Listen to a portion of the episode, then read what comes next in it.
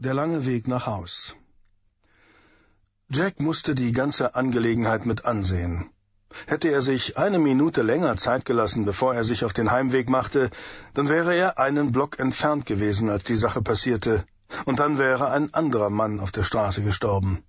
Julio hatte ihn aufgehalten, indem er sich mal wieder über die ganzen Yuppies beklagte, die seine Stammkunden vergraulten. Ganz besonders erzürnt hatte ihn diesmal jemand, der ihm die Kneipe abkaufen wollte. Kannst du dir das vorstellen? Er will daraus ein Bistro machen. Hat man sowas schon gehört? Ein Bistro! Ein unverständlicher Schwall spanischer Flüche folgte, was bedeutete, dass Julio wirklich aufgebracht war. Er war stolz auf seine Englischkenntnisse, und nur wenn er sich wirklich aufregte, verfiel er wieder in seine Muttersprache. Er hat doch nur gefragt. Was ist daran falsch? Weil er mir verdammt viel Geld geboten hat, deswegen. Ich meine wirklich viel Geld. Wie viel? Julio flüsterte ihm den Betrag ins Ohr. Er hatte recht. Das war sehr viel Geld. Ich frage dich nochmal, was ist daran falsch? Du solltest stolz sein. Ich weiß nicht, ob das ein Grund ist, stolz zu sein, aber ich habe überlegt, das Angebot anzunehmen. Nein, sagte Jack und war ehrlich schockiert. Sag so etwas nicht, Julio. Du darfst so etwas nicht einmal denken. Ich konnte es nicht verhindern, aber ich habe ihm gesagt, er soll sich verziehen. Ich meine, ich mag Geld so sehr wie jeder andere auch, aber ich riskiere doch nicht meinen Hals dafür. Er deutete mit dem Daumen hinter sich auf die bunt zusammengewürfelte Schar griesgrämiger Schnapsnasen, die an der Theke saßen.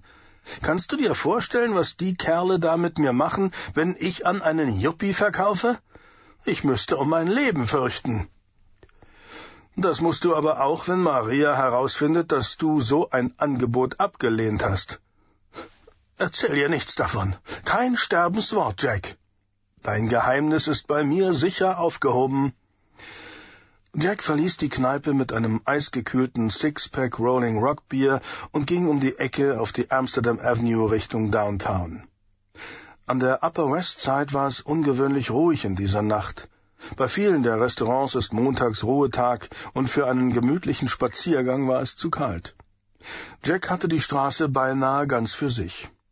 Der Trend zur Übernahme des Viertels durch das gut betuchte, hippe Klientel verlief hier nicht so rasant wie in anderen Stadtteilen. Wahrscheinlich, weil hier der Lebensstandard schon früher höher war und die Unterschiede vor allem in Harlem und sogar in Morningside Heights deutlicher zutage traten. Trotzdem hatten sich auch diese Gegend, in der früher einmal alle Schichten und Hautfarben vertreten gewesen waren, zu einer einheitlichen, weißen, besser verdienenden Enklave entwickelt, aus den alten Kneipen waren Brasserien und Bistros geworden, aus Tante-Emma-Läden und Bodegas wurden teure Delikatessenläden, Straßencafés, luxuriöse Boutiquen und Geschenkeshops. Die Mietpreise waren in astronomische Höhen geklettert. An der nächsten Ecke sah Jack einen Streifenwagen, der neben einem Hydranten vor Kostins Laden parkte. Instinktiv wäre er beinahe umgekehrt und in die andere Richtung gegangen, aber das hätte vielleicht Aufmerksamkeit erregt. Im Geiste überprüfte er sein Erscheinungsbild. Mittellanges, braunes Haar, eine New York Jets Trainingsjacke über einem Flanellhemd, abgetragene Jeans und schmutzige weiße Turnschuhe. Ein ganz gewöhnlicher Kerl, nahezu unsichtbar. Also ging er einfach weiter. Am Straßenrand musste er warten, bis ein vorbeikommender Wagen an ihm vorbei war und nutzte die Zeit, die Situation abzuchecken. Alles ruhig. Im Wagen saß nur ein Polizist auf dem Beifahrersitz, und er wirkte entspannt. Sein Partner betrat gerade Kostins Laden. Das Licht, das durch die Tür nach außen drang, enthüllte einen sehr jung wirkenden Polizisten, ein Babyface. Wahrscheinlich war er auf der Suche nach einem donutförmigen Schnullerersatz. Kostins Laden gab es schon seit undenklichen Zeiten. Ein urzeitlicher Prototyp des kleinen Eckladens. Jetzt war er einer der letzten Tante-Emma-Läden in der Gegend. Der alte Kostin musste den Laden rund um die Uhr geöffnet halten, nur um die Miete wieder hereinzubekommen. Die wenigen verbliebenen Alteingesessenen blieben dem Geschäft treu, und die meisten der Polizisten aus dem zwanzigsten Revier kamen regelmäßig während ihrer Schicht vorbei, um dem Betrieb die Daseinsberechtigung zu erhalten. Jack war halbwegs über die Straße, als er einen Knall hörte. Er kannte das Geräusch. Schrotflinte. Instinktiv duckte er sich hinter das nächste geparkte Auto. Die Detonation war gedämpft gewesen. Der Schuss war in einem Haus abgefeuert worden. Scheiße. Kostins Laden. Er stellte das Sixpack ab und spähte über die Motorhaube. Der Polizist war aus dem Streifenwagen gesprungen, stand auf dem Bürgersteig und zog die Waffe. In diesem Moment flog die Tür von Kostins Laden auf und ein Riese sprang über die Schwelle. Er war mindestens zwei Meter groß und schien unter der flachen, schwarzen Lederkappe, die er sich auf den Kopf gequetscht hatte, vollkommen kahl zu sein. Seine massige, muskelbepackte Gestalt wurde von dem weiten Sweatshirt nur noch stärker betont. Er knurrte, und sein glänzendes schwarzes Gesicht war wutverzerrt. Er hielt eine abgesägte, großkalibrige Schrotflinte in Hüfthöhe und zielte damit auf den Polizisten. In der klaren Luft, im Licht der Quecksilberdampflampen der Straßenbeleuchtung wirkte die Szenerie irreal, wie aus einem Film. Der Polizist hob die Pistole und rief dem Mann eine Warnung zu, ganz nach Vorschrift. Fallen lassen, oder ich. Er kam nie dazu, den Satz zu beenden. Der große Kerl blinzelte nicht einmal, als er abdrückte. Die linke Seite von Gesicht und Hals des Polizisten verwandelte sich in eine rote Masse. Die Pistole wurde ihm aus der Hand geschleudert, er selbst nach links geworfen und mit dem Gesicht nach unten landete er auf der Kühlerhaube des Streifenwagens. Als er langsam am Blech hinunterglitt, hinterließ er einen feuchten roten Streifen. Der Körper rollte über den Kühler und blieb vor der Stoßstange auf dem Asphalt liegen. Er lag flach auf dem Rücken und zuckte. Das Gesicht des Riesen veränderte sich, als der Polizist zu Boden ging.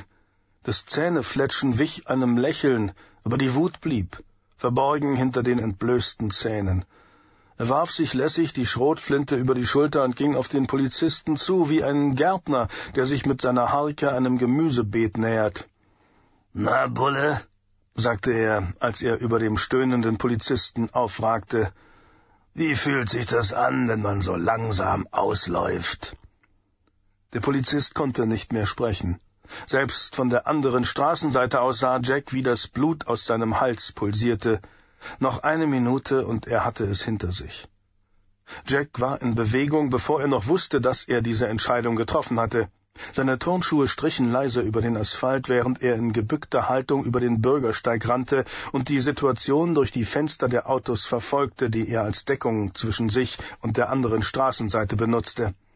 Eine innere Stimme drängte ihn in die entgegengesetzte Richtung. Polizisten waren der Feind, eine Bedrohung der eigenen Existenz. Das ist nicht deine Sache, mach dich vom Acker.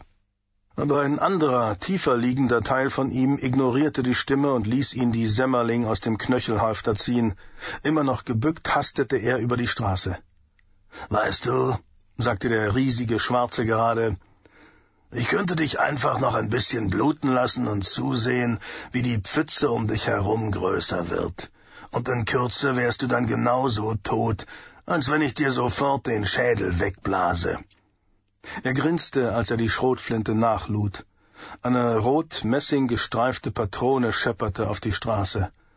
Aber irgendwie wäre das nicht das Gleiche. Er senkte die abgesägte Mündung des Laufs dem Gesicht des Polizisten entgegen.